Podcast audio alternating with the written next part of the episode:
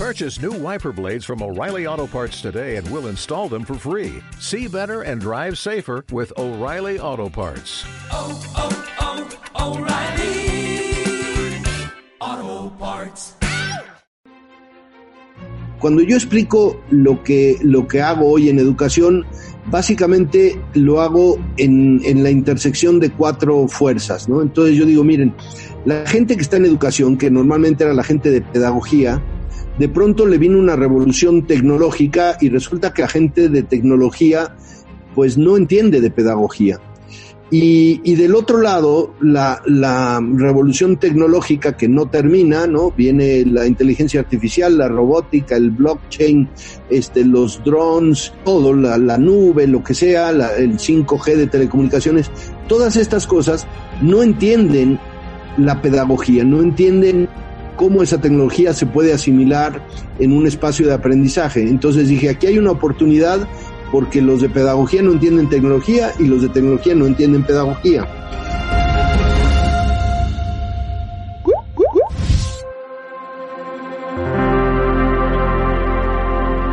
Bienvenidos a Futuros Posibles, un podcast que busca entender mejor los cambios acelerados que enfrenta nuestra sociedad y lo que implican para la educación y el trabajo en América Latina. Yo soy Francisco Noguera y me apasiona la innovación y el desarrollo sostenible. Y yo soy Ricardo Pineda, un emprendedor en educación para el trabajo del futuro.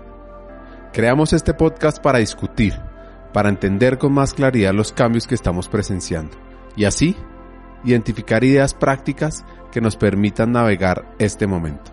En cada episodio vamos a conversar con líderes y con emprendedores que están creando el futuro en América Latina, que están en efecto creando futuros posibles. Aquí vamos.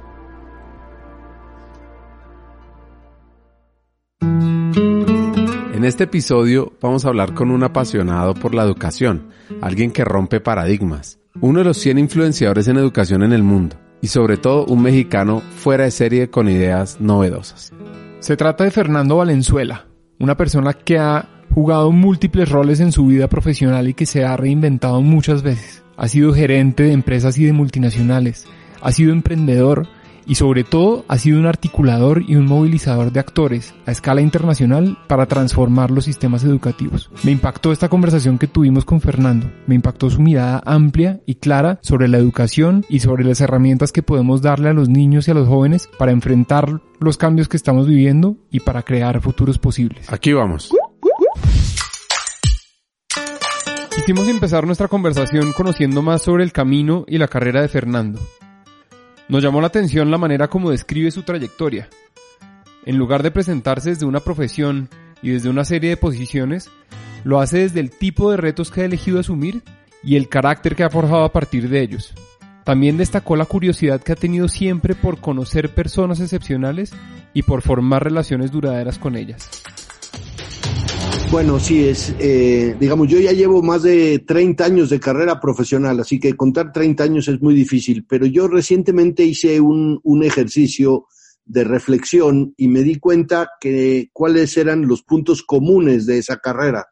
Y uno de los principales es que jamás he estado en ningún lugar estable en mi vida. Es decir, siempre me ha tocado empezar en lugares donde el mundo se estaba transformando, las industrias estaban cambiando. Entonces yo empecé en, en, el área de tecnología cuando las computadoras personales recién comenzaban, después me fui al mundo de las telecomunicaciones interactivas, de la interactividad, cuando se podía empezar a comprar en línea y en lugar de usar el teléfono te metías a hacer cosas por internet.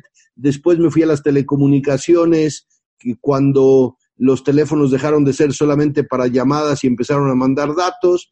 Y entonces en esta reflexión, pues primero yo siempre estuve vinculado a la educación por estar en estos lugares novedosos y como que de reciente creación, pues yo cuando entré a la universidad sabía más que mis profesores de lo que estaba pasando con las computadoras y estaba metido siempre en estas, en estas áreas, lo cual me llevó naturalmente a ser profesor, a estar con las escuelas, con las universidades. Y en una conversación con uno de mis mentores, que fue mi jefe durante muchos años, me decía, es que la próxima gran transformación va a ser en educación. Eso fue en el año 2009. Y yo de ahí se me quedó eso girando y dije, bueno, yo tengo que ver cómo entrar a la educación. Y ahí fue donde empecé a buscar las grandes empresas, las oportunidades. Y desde entonces, 2010, pues yo llevo dedicado a temas de tecnología, pero en educación.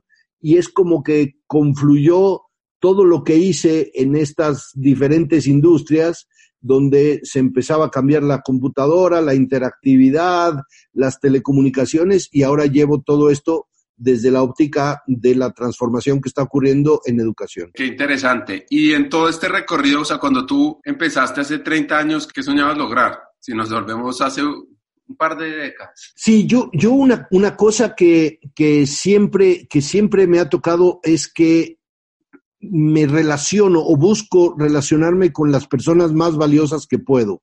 Entonces, lo primero que yo aprendí en mis primeros trabajos, en mi primer empleo, era mirar a la gente que estaba ya ahí. Yo pues tenía 23 años, 22, y, y, miraba gente con, con habilidades profesionales que se movía alrededor del mundo con una facilidad increíble. Entonces, creo que desde muy joven profesionalmente, yo lo primero que identifiqué era, yo quiero siempre aprender de personas. Aprender de personas más que de cursos, más que de clases. Entonces, básicamente esta idea de, mira, es que yo conozco a esta persona que tiene una trayectoria increíble y eso en qué medida me ayuda, pues de cuando yo empecé mi carrera era eso, era mirar a estos grandes personajes que yo veía en el mundo y decir, yo quiero aprender cosas de él, yo quiero estar cerca de ella que está haciendo esto, eh, etcétera, ¿no? Y, y te diría que con los años eso no ha cambiado. Para mí es un gran principio de aprender siempre de las personas y siempre hay algo de una persona que te va a enriquecer. Y lo que ha cambiado es que yo antes miraba a estas personas como los, los grandes exitosos y estas personas que profesionalmente se veían como, como que destacaban y tal. Y lo que ha cambiado hoy es que, pues yo cambié mi definición de éxito, ya no solo miro a estas personas, que de hecho ya las, las veo con un poco de recelo a quienes están como en esta carrera de, del éxito profesional. Y ahora lo, lo, aprendo de personas con mucho más humanismo, aprendo de las personas que han vivido dificultades extraordinarias, aprendo de las personas que han sufrido tragedias extraordinarias. Y entonces es como que cambió en mi trayectoria esta idea de deslumbrarme por el, una definición tradicional de éxito. A llegar a una definición de éxito mucho más personal, es decir, llevar la vida en forma integral en todas sus dimensiones, superar las dificultades, seguir aprendiendo, seguir creciendo, eh, crear una familia, establecer un vínculo duradero con, con, amigos, con personas relevantes, empezó a ser mucho más que solamente eh, esa definición temprana de éxito que es la que se ve en, las revistas. Y eso me da gusto porque hoy veo que el mundo está cambiando, está empezando a cuestionar si queremos ser una figura eh, el, ilusional como los, los eh, grandes, eh, las grandes startups que quieren, aspiran a ser unicornios. Y esta discusión de, bueno, los, los unicornios son una, una ficción. ¿Por qué no mejor somos cebras o, somos camellos y vivimos eh, en, en, lo lindo y en lo triste de la vida y son cosas mucho más eh, cercanas a, una realidad? Creo que esa, esa es como ha ido cambiando esa, esa idea de éxito, pero lo que no ha cambiado es esta, este aprendizaje de, de aprender de cada persona y, y eso enriquecer toda la vida. La carrera de Fernando ha estado guiada y motivada por la observación y la admiración de virtudes humanas. No la admiración derivada del éxito profesional, sino de la actitud con la que ciertas personas asumen retos y moldean vidas completas, con muchas dimensiones, todas ellas igualmente importantes. Francisco, yo creo que este punto será clave para entender más adelante su mirada y su aspiración en el ámbito de la educación. Bueno, sí, yo he, tenido también la fortuna de, de, mantener siempre esta, antes yo no conocía el término de mentor, de coach, eh, este tipo de relaciones. Yo, yo los veía más como una, una amistad basada en la admiración, por, por tratarle de dar una, una definición. Y entonces, a lo largo de, de mi vida, pues cuando empezaron a surgir estos términos de un, coach de vida, un mentor de desarrollo, tal, pues yo dije, sí, se parecen mucho a estos amigos y amigas admirables que yo he ido acumulando a lo largo de, la vida. Y el, común denominador de estas, de estas personas es que ninguno lo ha tenido fácil, ninguno, ninguna de estas personas ha ha desarrollado una vida, una carrera en forma lineal. Entonces, eso lo que, lo que yo aprecio mucho es poder entender cuando, cuando algo en la vida te lleva a un fondo, ¿no? A un fondo personal, a una ruptura, a un divorcio, a un accidente, a una discapacidad, a un, a, un despido de, de, tu empleo. ¿Cómo reaccionas? ¿Qué mirada le pones a la vida. Entonces, te diría yo que el, punto común de estas personas, y ahí te puedo nombrar muchísimos que se han tenido que reinventar o que han empezado de cero con algo que les apasionaba y de pronto se convierten en un emprendedor, en un líder de una, de una empresa, de en un gobierno, pues básicamente lo que, lo que yo valoro es que, es que pueden compartir su vulnerabilidad y han sabido levantarse de caídas terribles y lo han hecho siempre con una mirada optimista, sin tragedia, sin victimización, sin culpar a otros. Entonces, para mí, eh, lejos de, decirte, mira, hay una persona o hay dos, yo estoy mirando este, esta especie de categoría, ¿no? De decir, ¿qué ha hecho que estas amistades admirables que yo mantengo a lo largo de mi vida y las que, y las que yo sigo enriqueciendo, todas tienen una historia de humanidad, de, vulnerabilidad y de que siempre su mirada es optimista, positiva, de crecimiento y que no importa el, el acontecimiento negativo eh, porque saben que lo van a superar. Curiosidad y complejidad. Quizás estas son dos palabras que sirven para resumir lo que ha hecho única la carrera de Fernando. Son características que le han permitido desarrollar una gran red de contactos, una gran sensibilidad y una capacidad de moverse con fluidez entre industrias y temas diferentes. Estas son herramientas que le han permitido construir un rol muy particular en el sector de la educación en este momento de su carrera. Este es un rol que él define como conector y traductor entre disciplinas y especialidades que trabajan de maneras cada vez más cercanas en este ámbito. Sí, pues yo hace, hace tres años decidí evitar por completo seguir con carreras corporativas. Yo a lo largo de mi trayectoria he tenido la oportunidad de ser emprendedor, empleado, líder de empresas multinacionales, presidente de ocho empresas, pues de, de, todo tipo, desde empresas muy grandes hasta unas más pequeñas.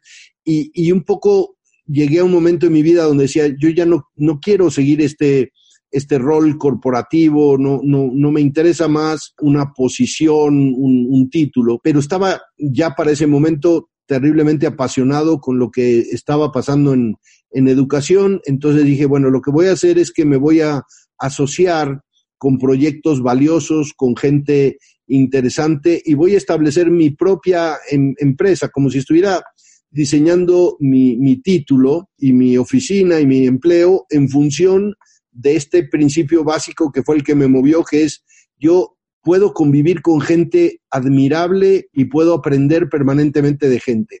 Entonces, ¿quién dice que la gente admirable y la gente que la que más voy a aprender están todos dentro de la misma empresa o en la misma oficina? Y la respuesta fue no. La gente interesante no está en una oficina, no está en el mismo, en, la misma industria, no está en la misma ciudad, no está en la misma empresa, así que mejor voy a ir por el mundo y me voy a ir acercando a gente interesante, voy a ir aprendiendo y voy a ir trabajando con la gente que yo admiro. Y así empecé hace tres años y me fui vinculando uno a uno con em, empresarios, con, con, personas académicas. Cuando yo explico lo que, lo que hago hoy en educación, básicamente lo hago en, en la intersección de cuatro fuerzas, ¿no? Entonces yo digo, miren, la gente que está en educación, que normalmente era la gente de pedagogía, de pronto le vino una revolución tecnológica y resulta que la gente de tecnología pues no entiende de pedagogía. Y, del otro lado, la, la, revolución tecnológica que no termina, ¿no? Viene la inteligencia artificial, la robótica, el blockchain, este, los drones, todo, la, la nube, lo que sea, la, el 5G de telecomunicaciones, todas estas cosas no entienden la pedagogía, no entienden cómo esa tecnología se puede asimilar en un espacio de aprendizaje. Entonces dije, aquí hay una oportunidad porque los de pedagogía no entienden tecnología y los de tecnología no entienden pedagogía. Eh, así que empecé por ahí y después me di cuenta de otras dos, de otros dos pilares que tampoco eh, eran entendidos. Entonces dije, miren, ninguno de los dos, ni el de pedagogía ni el de tecnología, entienden de negocios, de capital, de inversiones, de retorno, de términos para levantamiento de capital, salidas, y entonces encontré que la vertiente de capital empezaba a ser importante en educación, cosa que es relativamente reciente. Antes se veía la educación como, bueno, tener una escuelita o tener un, un, una fundación que hacía cosas por educación, y hoy hay inversiones millonarias que compiten con cualquier inversión en cualquier otra industria y eso pues no lo sabían ni los pedagogos ni los tecnólogos. Entonces encontré esa otra beta y empecé a vivir en la intersección de tres y recientemente, en los últimos, diría yo, 18 meses, me empecé a sumar a esta nueva ola que es la, la inversión de impacto, ¿no? la necesidad de cambiar las reglas y decir, ya no es solo cuánto capital y cuánto retorno de inversión, sino cómo estás impactando, cómo cómo te alineas a los objetivos de desarrollo sustentable, cómo reduces brechas de género, de pobreza, de inequidad, de inclusión, cómo educas para un, un nuevo planeta, cómo cambias esta ilusión de trabajamos para los inversionistas y versus trabajamos para crear un mejor, un mejor planeta, una mejor comunidad. Y entonces me metí de lleno a la industria de la inversión de impacto. Hoy mi trabajo es todo lo que tenga que ver con esos cuatro pilares. Entiendo de pedagogía y sé que hay que cambiar la forma de enseñar y enseñar por proyectos y juegos y cambiar los, los exámenes, todo eso. Entiendo de tecnología porque estoy permanentemente vinculado a ver qué está pasando en telecomunicaciones, quién está haciendo cosas interesantes en inteligencia artificial, cómo va a llegar el blockchain. Luego veo la, el tema de capital y cómo se están generando las inversiones en educación. Y finalmente, cuáles son los índices que dicen que hay un impacto en educación. ¿Vale igual educar a una mujer que, que a un hombre? ¿Vale igual educar a un niño cuyos padres fueron a la universidad versus un niño cuyos padres no fueron a la universidad? ¿Vale igual educar a una niña con discapacidad eh, en, un, en un pueblo o en una infraestructura rural y entonces cuál es la moneda de impacto que realmente cierra las brechas sociales. Eh, así es como describo mi trabajo en esa intersección y lo hago vinculándome a gente apasionada, capaz, admirable, que está haciendo proyectos y yo siento que mi experiencia y mi mirada y mi, mi visión pues ayuda a esos proyectos. Entonces yo a veces ayudo a hacer un mejor producto, a hacer un mejor, a hacer mejor mercadotecnia, a relacionarse mejor con escuelas, a relacionarse con gobiernos, con universidades o simplemente a adquirir mejor capital o hacer una agenda de impacto. Cuando le preguntamos a Fernando sobre su mirada al futuro de la educación, nuevamente nos dio una respuesta que sorprendió por su alcance. Es una mirada que va más allá de entender el impacto de la tecnología e incluye cambios profundos en los valores y también en las prioridades de la sociedad, que inevitablemente pues deben impactar los espacios y las instituciones que hoy asociamos con la educación. Pues mira, yo creo que estamos justo en el inicio de esta gran ola de transformación que básicamente está empezando a reconocer cómo el mundo se va a transformar aceleradamente, no solo por la tecnología. Yo creo que lo que las transformaciones sociales que estamos empezando a vivir, eh, desde temas de género, de inclusión, temas de pobreza, lo que, lo que está haciendo es el inicio de una profunda revolución humana. Yo no, yo no me vinculo tanto con esta idea de la, de la cuarta revolución industrial porque la encuentro la encuentro demasiado sesgada a la tecnología. Y a mí me parece que la revolución es mucho más que solo la tecnología o mucho más que solo generada por, este acelerado eh, crecimiento tecnológico.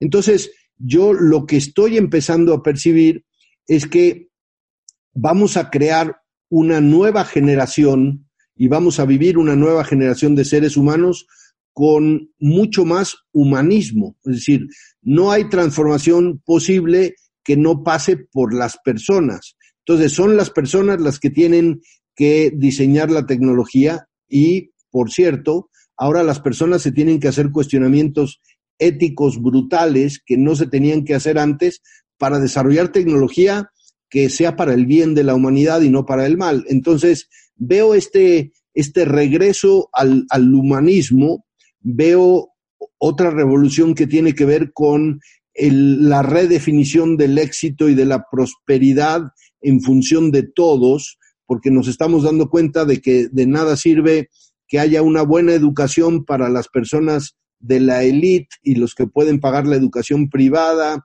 y los que pueden acceder a, aprender inglés y a tener un, computador y aprender eh, tecnología, porque entonces estamos dejando atrás a, las personas que, que no pueden acceder a todo eso y empiezo a percibir que la definición de prosperidad ahora incluye a todos. Entonces, es una es un momento fascinante de transición, porque esto probablemente va a llevar 10 años. Yo sí espero que en el 2030 estemos en, otra realidad de educación, pero una educación que redefine, redefine que la prosperidad es para todos, que podemos acceder al 100% del talento disponible en un país, en el mundo, y entonces cuando decimos vamos a acceder al 100% del talento, es decir, a ver, una persona con discapacidad intelectual, ¿qué talentos tiene? ¿Qué puede hacer de su vida? ¿Cómo le damos autonomía e independencia a una niña en un entorno rural que habla un idioma que, distinto al que se habla en el país porque es una lengua milenaria, cómo accedemos a ese talento, eh, cómo hacemos para que eh, las mujeres realmente hoy tengan en todos los entornos la participación de 50% o más de su, de su talento en todas las decisiones. Y eso está recién comenzando, ¿no? Entonces, pues para mí, creo que estamos siendo la generación de transición hacia una, una educación basada en personas, con una definición de prosperidad distinta, con una conciencia de planeta distinto y con una conciencia de colaboración humana que a mí me parece fascinante y los, los baches y las, las preocupaciones y los errores que estamos cometiendo hoy simplemente son un, un paso normal hacia dejar de ser lo que éramos para convertirnos en, algo mucho más potente y eso es lo que yo aspiro que pase en educación. Las universidades van a seguir existiendo, no se van a reinventar. Eh, mira, yo, yo creo que las universidades eh, se tienen, hace unos días eh, leí una, una, noticia interesante en España donde 50 líderes de universidades públicas se juntaron para repensar su modelo porque se están dando cuenta que ya no es. Así que creo que la universidad como la entendemos hoy, que alguien diga, ah, mira, es que si tú estudias cuatro años esta carrera vas a estar listo para el mundo, pues eso es totalmente inválido hoy, ¿no? Esta idea de, mira, tú empiezas este camino y vas a estudiar la materia contabilidad 1 y luego pasas a contabilidad 2 y luego a 3 y luego a 4 y entonces te gradúas, pues tampoco lo veo porque ya nadie se va a dedicar a una cosa vertical. Entonces, y tampoco te vas a graduar. ¿Qué significa graduarse? ¿No? Graduarse es, ya estás listo para entrar al mundo. Pues yo, que llevo 30 años trabajando, estudiando, dando clases, no me siento listo para lo que va a pasar el mes próximo, la semana próxima, ¿no?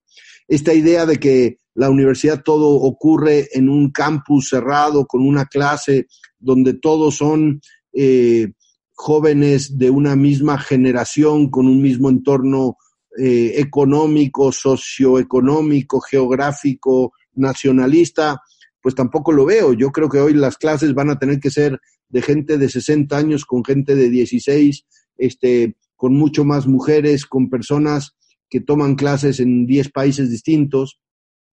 Esta idea del profesor, pues, ¿por qué una universidad se atrevería a dejar un profesor mediocre, no, no actualizado, no preparado, no capaz, cuando hoy podemos tener clases con los mejores profesores del mundo, la forma en la que las universidades hacen comunidad, entonces, ah, pues estos son los exalumnos de la clase, no sé qué, y por qué no hacemos una comunidad mucho más global, mucho más amplia. Entonces, creo que la universidad no va a desaparecer, pero como todo en educación, son sistemas complejos que tienen muchos componentes, muchos stakeholders, ¿no? Los profesores, los directivos, los papás, los estudiantes, todos esos, pero están diseñados mal. Entonces hay que romper los componentes de un sistema complejo y hay que rediseñarlos. Entonces, ¿por qué un salón de clases es un salón de clases? ¿Por qué se emite un título de graduación? ¿Por qué hay un programa de estudios que es lineal cuando el mundo ya no es lineal?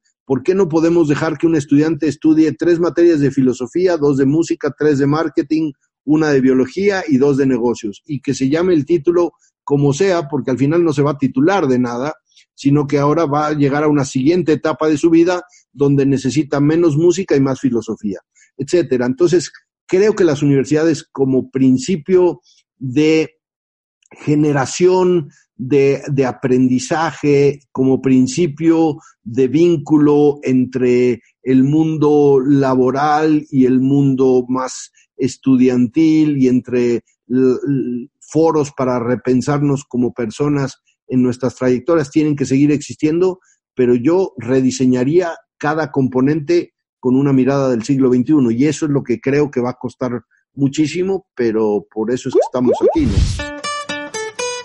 Le preguntamos a Fernando qué haría diferente si su hijo tuviera otra vez cuatro años. ¿En dónde haría énfasis? Dados todos los cambios tan acelerados que estamos viviendo en temas como tecnología, abundancia de información y en general los retos que afrontamos como sociedad. La respuesta que nos dio resulta increíblemente relevante en el momento que estamos viviendo a la fecha de lanzar este episodio. Una crisis global de salud que puede darnos también una gran oportunidad de generar conversaciones retadoras e interesantes con nuestros hijos. Fue una respuesta que también nos recordó mucho de lo que conversamos con Juan Carlos Echeverry en nuestro primer episodio. Veamos. Hay, hay muchísimas dimensiones. Yo creo que lo primero que yo haría sería buscar una educación sobre su masculinidad con una mirada muy distinta. Yo creo que yo partiría por una identidad de si eres hombre, cómo te relacionas con las mujeres, cómo tienes que ver a las mujeres, cómo tienes que balancear eh, el, respeto y la admiración y la potenciación del talento femenino. No porque eh, haya incurrido yo en, alguna falla en ese sentido, sino porque creo que el hecho de hoy ser padre de un hijo hombre o de una hija mujer obliga a repensar el tema de género principalmente. Eh, entonces, esa sería una primera, una primera conciencia que yo establecería de forma muy distinta. Eh, segundo, creo que también le haría un énfasis especial en inculcarle eh, su propia eh, relación con otras personas, es decir, a quién, a quién admira, a quién sigue en las redes sociales, eh, quién le parece divertido, quién le parece interesante, o sea, una conciencia de las otras personas, de la admiración, del éxito, también con muchísimo más énfasis. Haría, le haría vivir experiencias éticas profundas, dilemas, ¿no? Eh, le haría pensar en situaciones donde no hay una respuesta correcta y hay, hay una respuesta que va a causar dolor, ya sea para un lado, ya sea para el otro, para generar una conciencia de los dilemas que, que, va a enfrentar. Y lo impulsaría muchísimo a, a, conectarse en el, en el, mundo, aprender de, de, culturas, de idiomas, lo llevaría a lugares extremos de, para que tenga amigos que tienen que ver con la pobreza, que hayan vivido violencia, al mismo tiempo que tenga amigos que sean millonarios y puedan vivir en la superficialidad o en la facilidad del dinero y contrastar. Lo haría colaborar con, con gente que no le cae bien, que, que le parece eh, quizás desconfiada o, o, que mira al mundo de forma distinta, ¿no? Porque creo que creció todavía en, en esta, en, en esta mirada demasiado homogénea, donde se juntaba con sus mismos amigos para hacer los equipos de trabajo y el mundo lo que nos va a pedir es colaborar con, con los enemigos, ¿no? Como dice el libro de Adam Cagain, colaborar con gente en la que no, en la que no confías o con, no piensa como tú. Entonces, e, ese tipo de principios para desarrollar su, su pasión, su, su, potencial y que él eh tenga la capacidad de elegir eh, lo que le gusta, pero con una con unos cimientos en, en, el cuidado de su identidad como hombre, en el cuidado de su ética, en el cuidado de su colaboración y finalmente de su comunicación. Creo que le haría mucho más énfasis a la forma de expresarse eh, hacia afuera, ¿no? De convencer gente que no piensa como él o de expresar una idea que a él le, le apasione y que sea capaz de, de expresarla con, con suficiente eh, pasión y, suficiente argumento para decir yo creo en esto por esto y soy capaz de escuchar otras ideas. Entonces, creo que todo esto se traduce en, en esta mirada de habilidades suaves que son tan necesarias y que muchas veces no las, no las ponemos en relevancia. Durante toda esta conversación que tuvimos con Fernando, tocamos muchos puntos que podemos poner en práctica ya sea como padres, ya sea en los colegios o incluso como empresarios o como jefes. Pero esa escala no es suficiente. Necesitamos ser capaces de transformar el sistema de educación para que responda a los retos que tenemos hoy, que son cada vez más urgentes. Este fue el sentido de nuestra última pregunta para Fernando. Sí, creo que justamente yo, yo, esa es como mi misión de vida, ¿no? Yo, yo llevo más de 10 años revisando lo que pasa en educación y, y, algunas de las métricas y cosas, ¿no? Entonces, de pronto ve que todos los países se comparan educativamente con un instrumento, vamos a tomar que es PISA y que evalúa los aprendizajes en, en, en lectura, en matemáticas para una población. Y uno revisa eh, la gran mayoría de nuestros países y te encuentras con que del año 2000 al del año 2018 la línea parece una línea recta, no, no se ha movido y si se ha movido se mueve mínimo, ¿no? Y, si tú comparas eso con cualquier otro ámbito, industria, eh, área de conocimiento, del 2000 al 2018 se han movido exponencialmente, radicalmente las, la, las tendencias han cambiado todo, ¿no? Los, los hoteles, los coches, los servicios, los restaurantes, las aerolíneas, la, la manufactura, la energía, todo se ha cambiado y la educación parece como, como si estuviera en un punto estable.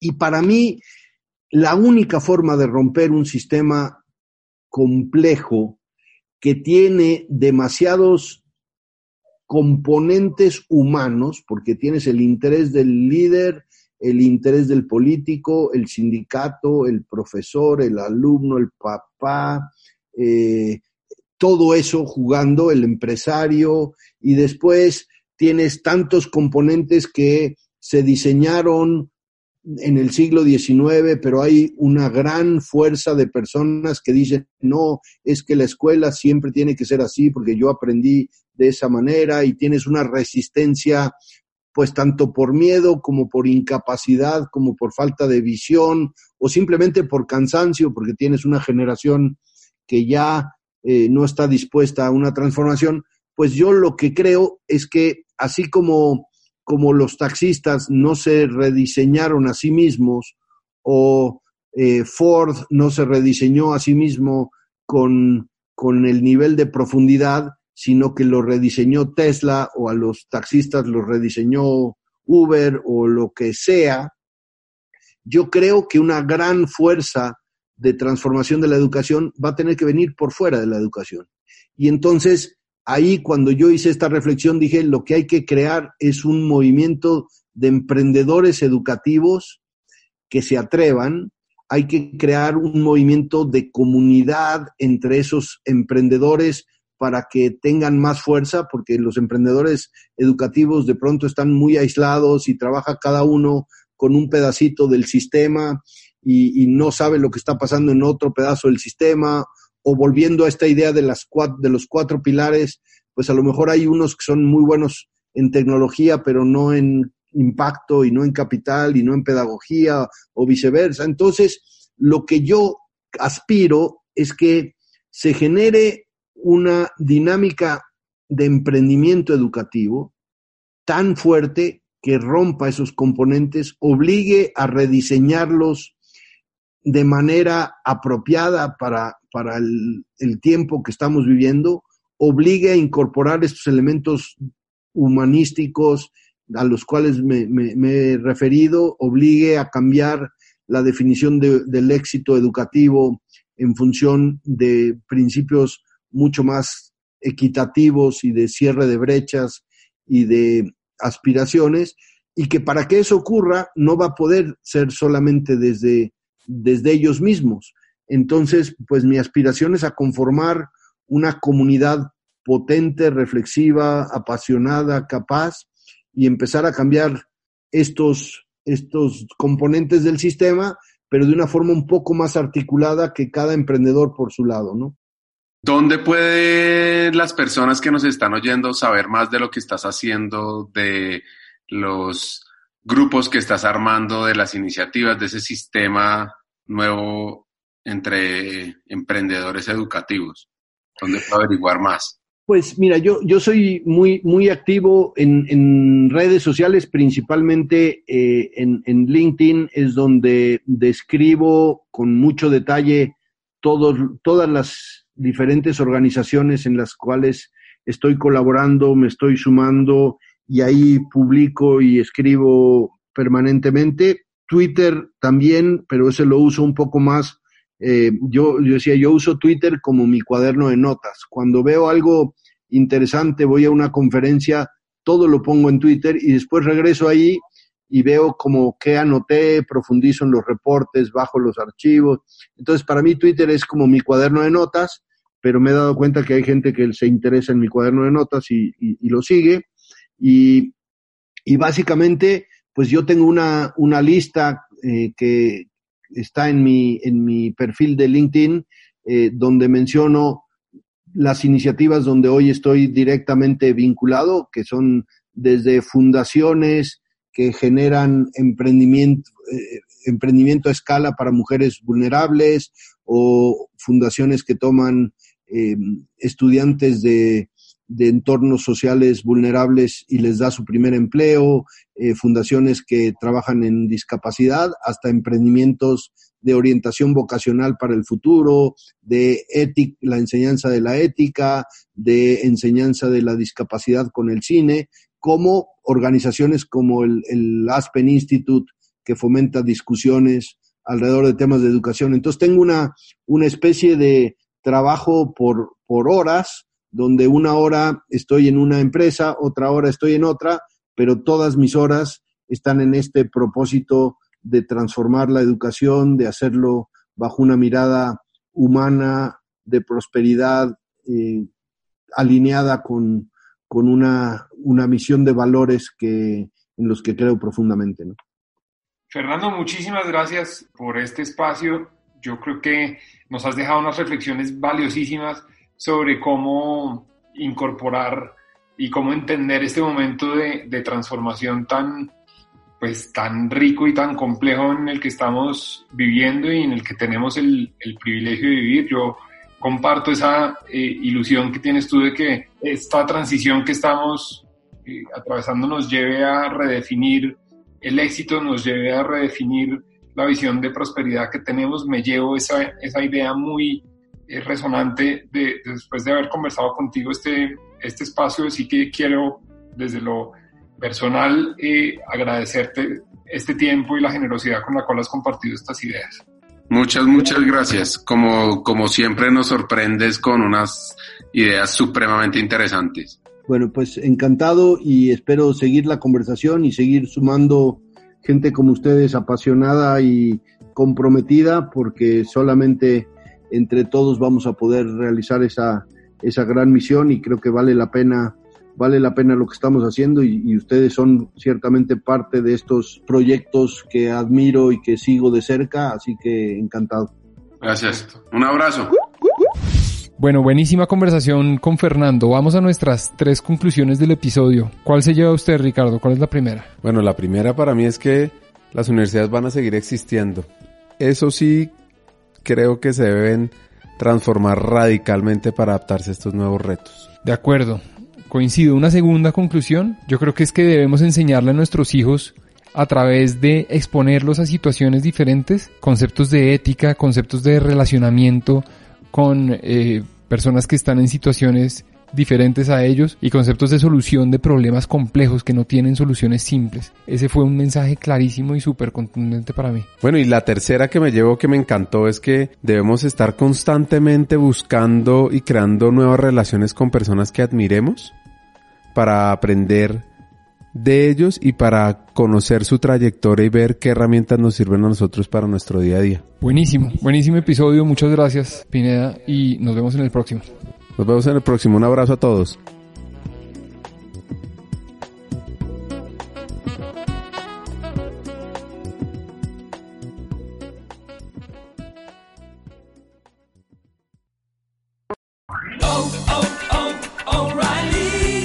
¿Necesitas ayuda? En O'Reilly Auto Parts te ayudamos. ¿Necesitas algún consejo? Te aconsejamos. Nuestros profesionales en autopartes están siempre disponibles para ayudarte a encontrar lo que necesites. Excelente servicio al cliente es solo una de las ventajas que ofrece O'Reilly Auto Parts. Los profesionales en autopartes. Oh, oh, oh,